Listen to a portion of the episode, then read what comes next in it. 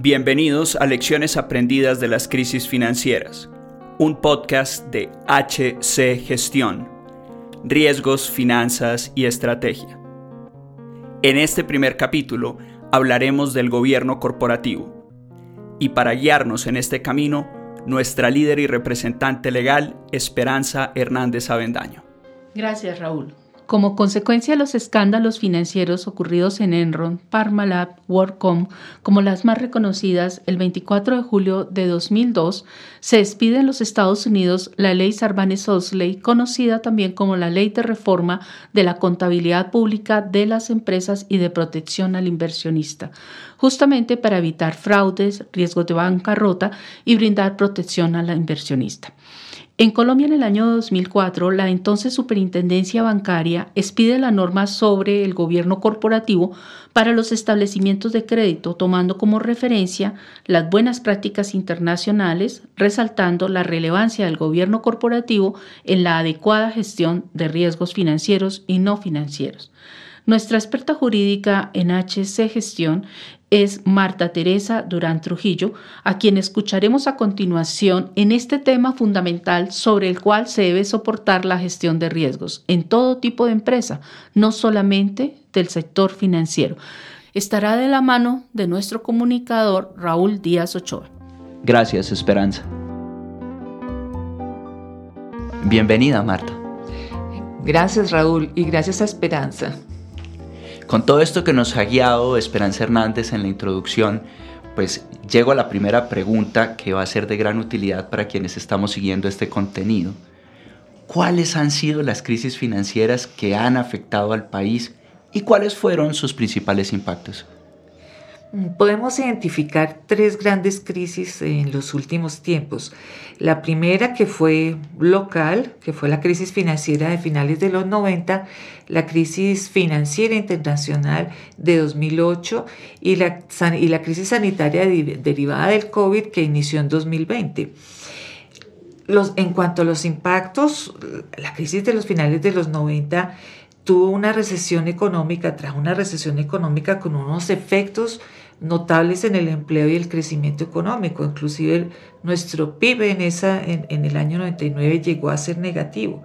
En cuanto a la crisis financiera de 2007-2008, si bien no tuvo en el país esos efectos devastadores que vimos en economías más desarrolladas, trajo importantes lecciones relacionadas con el papel del gobierno corporativo y el gobierno de riesgo en las organizaciones, sobre todo en este último punto.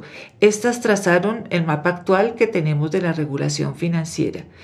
Por último, los medios que se tuvieron que emplear para seguir operando en medio de la crisis sanitaria del COVID-19 trajeron cambios que pueden ser permanentes en aspectos como el trabajo remoto y sobre todo la gestión de riesgos emergentes. Quienes trabajamos eh, hoy en día con HC Gestión participamos en la aplicación de las medidas que fueron necesarias para tratar de superar esta crisis y nos constan pues los esfuerzos que tuvieron que realizar tanto las autoridades, las empresas como pues todos los actores económicos para tratar de salir de estas crisis tan duras. Con base en todo lo que nos acabas de decir, entremos en detalles. ¿En qué contexto se dio la crisis que tuvo lugar en 1998 y 1999?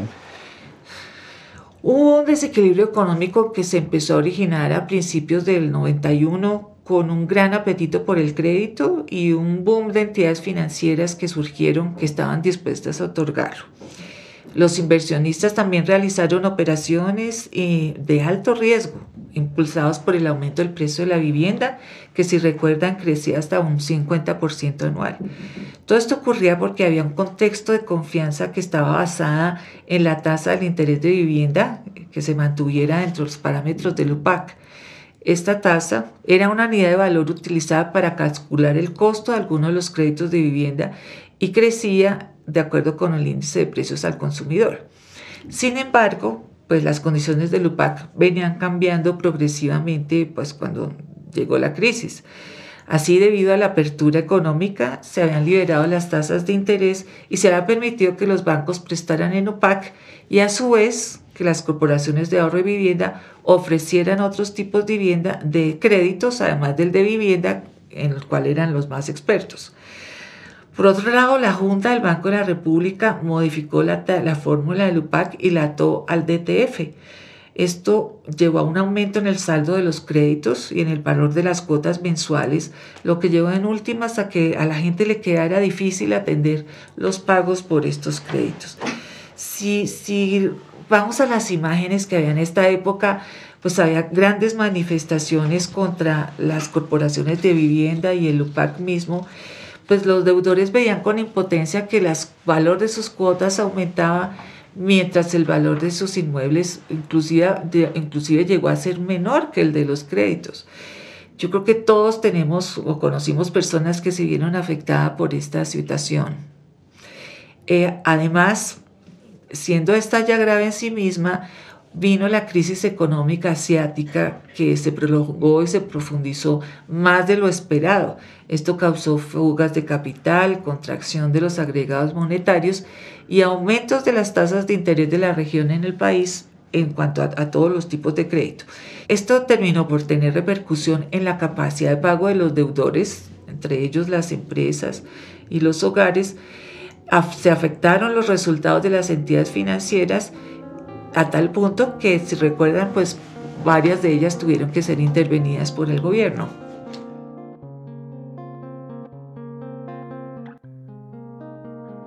¿Cómo olvidar esas imágenes, esos cierres de las corporaciones de ahorro y vivienda, esas personas, familias que no pudieron cumplir con sus cuotas? Es una época que quienes vivimos, recordamos, hayamos estado en el sector financiero o no. Qué bueno conocer un poco más esta historia desde una perspectiva técnica.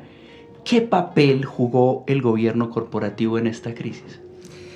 Los análisis indican que las instituciones financieras y sus juntas directivas antes de la crisis no contaban con experiencia en, por ejemplo, el, adecuado manejo del riesgo de las nuevas líneas de crédito, en el papel del entorno internacional, da una globalización económica a la que todavía no nos hemos ajustado, los efectos de las condiciones de los créditos vigentes en la capacidad de pago de los deudores, porque pues todos sumaban y mermaban esta capacidad esta falta de experiencia, ¿a qué nos llevó? Llevó a que no se pudieran dimensionar los riesgos que afrontaban las entidades y por ende mitigar sus efectos.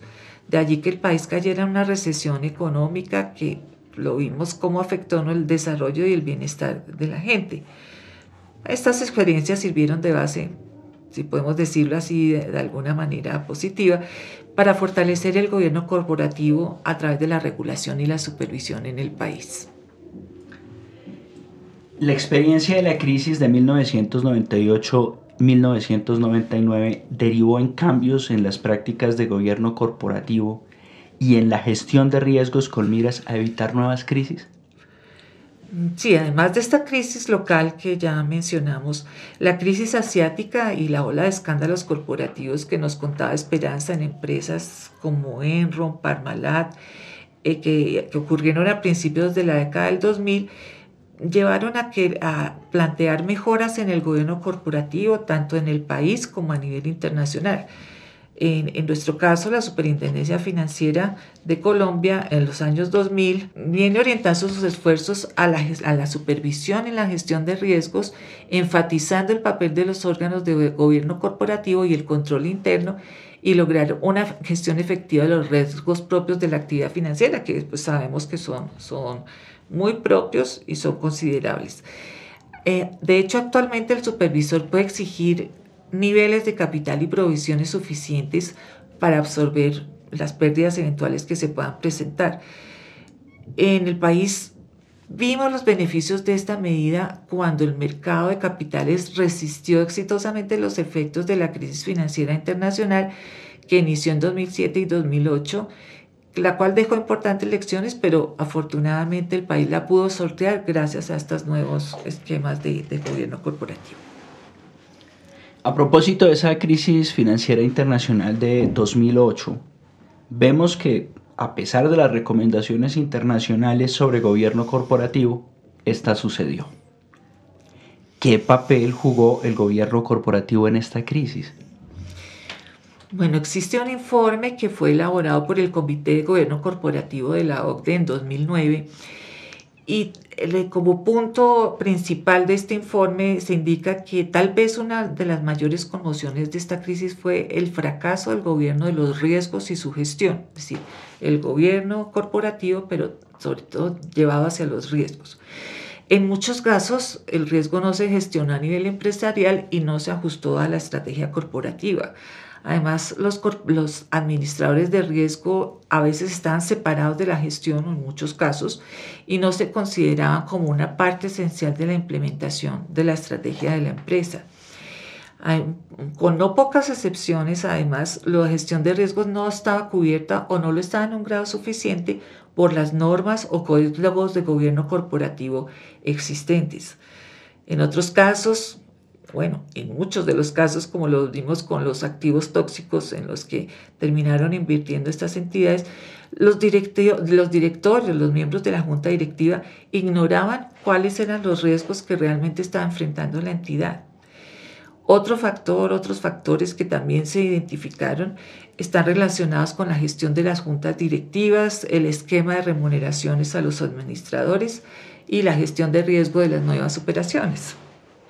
Mucho se ha dicho en medios de comunicación, en análisis de todo tipo, sobre la importancia de los esquemas de remuneración de los administradores en el gobierno corporativo y su relación con la crisis. ¿Cómo es tu mirada de esa relación de las eh, remuneraciones con la crisis? Sí, este tema se ha documentado sobre todo en los Estados Unidos. Porque si, se analiza el gobierno corporativo de, este, de las instituciones financieras antes de la crisis en ese país, se veía que éstas tenían eh, altos estándares de desarrollo y contaban con códigos de buen gobierno que regulaban generalmente los comportamientos. Pero, ¿qué cambiaba de una entidad a otra? Pues cuando se, se investigaron, pues cuáles eran los factores que unas hubieran soportado la crisis mejor que otras, la respuesta que se encontró era que el esquema de remuneración e incentivos a la alta gerencia, porque pues eh, estos esquemas se habían implementado durante las últimas décadas para incentivar a las grandes corporaciones de Estados Unidos, pero terminaron convirtiéndose en, en, incentivos perversos y asimétricos, pues premiaban y promovían una cultura de riesgo corto, cortoplacista basada en resultados anuales. Sin duda, este factor constituye como uno de los más trascendentales en el nacimiento de la crisis de 2008.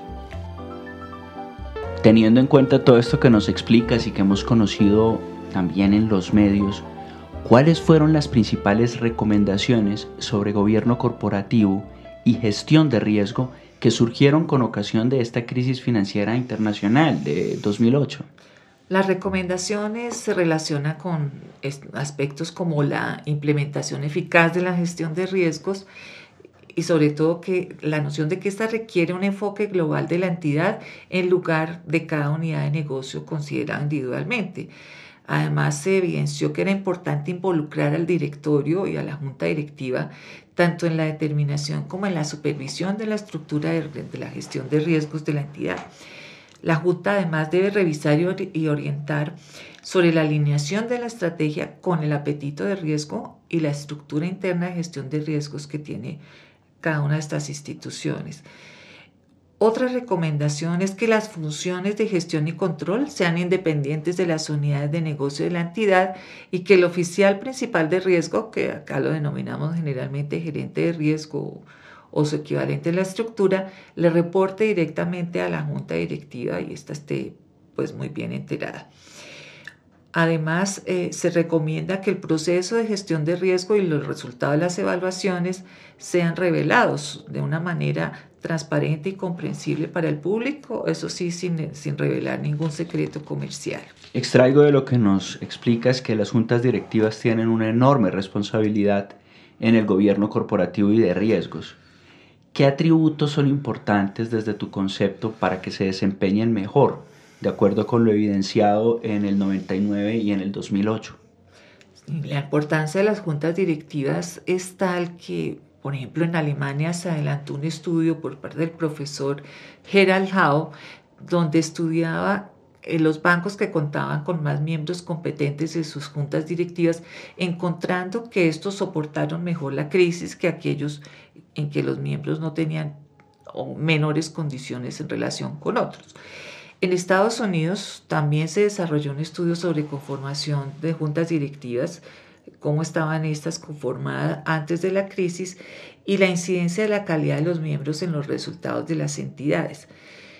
Tenemos el caso que en las ocho principales instituciones financieras, dos tercios de los directores no tenían experiencia bancaria. Increíble.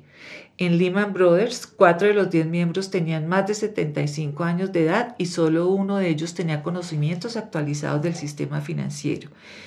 Hoy en día, la responsabilidad del directorio como monitor y líder en la tarea de velar por el cumplimiento de las políticas y procedimientos de riesgo y su control está claramente definida y es evidente. Esta responsabilidad debe reflejarse en la estructura de, entidad, de la entidad en la cual debe orientarse el gobierno de los riesgos, sin duda. Esto demanda un perfil para los miembros de la Junta, quienes deben ser profesionales competentes, con experiencia y con formación completamente alineada con el cargo que van a ejercer, especialmente en los temas de gobierno y yo resaltaría la gestión de riesgos relacionados con el sector.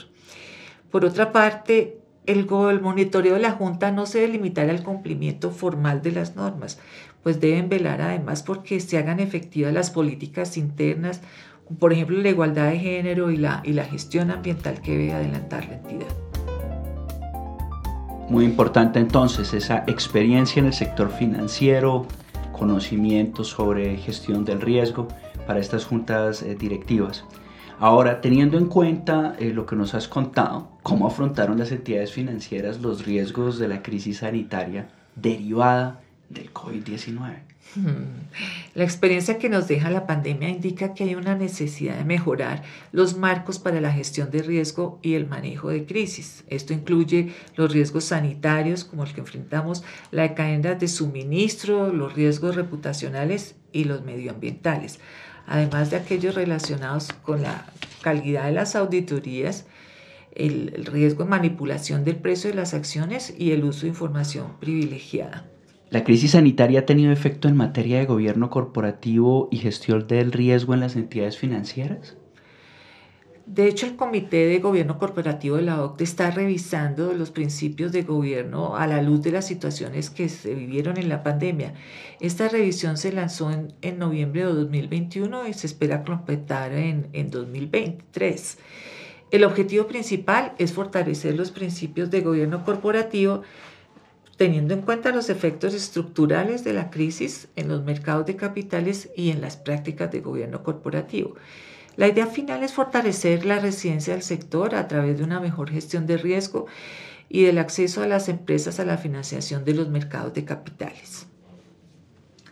¿Cuáles fueron las prioridades eh, para el ejercicio de revisión del que nos hablas? El comité fijó algunas teniendo en cuenta las cuestiones preliminares sobre los aspectos más representativos de la gestión de riesgos en la pandemia, el comportamiento de la concentración en la propiedad corporativa, la gestión de los riesgos ambientales, sociales y de gobierno, OSG, como de los cuales hemos oído hablar cada vez más en estos últimos tiempos, el papel de los inversores institucionales en la administración de las entidades, cómo influyen estos inversores, el crecimiento de las nuevas tecnologías digitales para identificar las oportunidades emergentes, pero también los riesgos que nos traen estas nuevas tecnologías. Eh, otra cuestión es la gestión de crisis y de riesgos, el problema de, una eventual eh, asunción excesiva de riesgos en el sector empresarial no financiero, el papel de los derechos de los tenedores de deuda en el gobierno corporativo, la remuneración ejecutiva y el papel de los comités de la Junta. Otro desafío que no podemos pues, dejar de lado en este contexto ha sido el incremento de la presencia de grupos empresariales. Ah, sobre esto hay que tener en cuenta que mientras más complejas sean las estructuras de cada grupo, más complejos pueden ser los mecanismos de su gobernanza y queda mayor espacio para potenciales prácticas abusivas. el objetivo en últimas entonces es hacer más transparente la estructura de los grupos y monitorear la propiedad accionaria que puede estar en manos de los directores. Dos elementos muy importantes. Hacer más transparente entonces este gobierno corporativo y los posibles intereses que puedan tener quienes hacen parte de ellos. Es Marta Teresa Durán Trujillo, consultora de HC Gestión. Muchísimas gracias. Gracias Raúl y gracias a los oyentes. Les esperamos en un próximo episodio de este podcast, Lecciones aprendidas de las crisis financieras.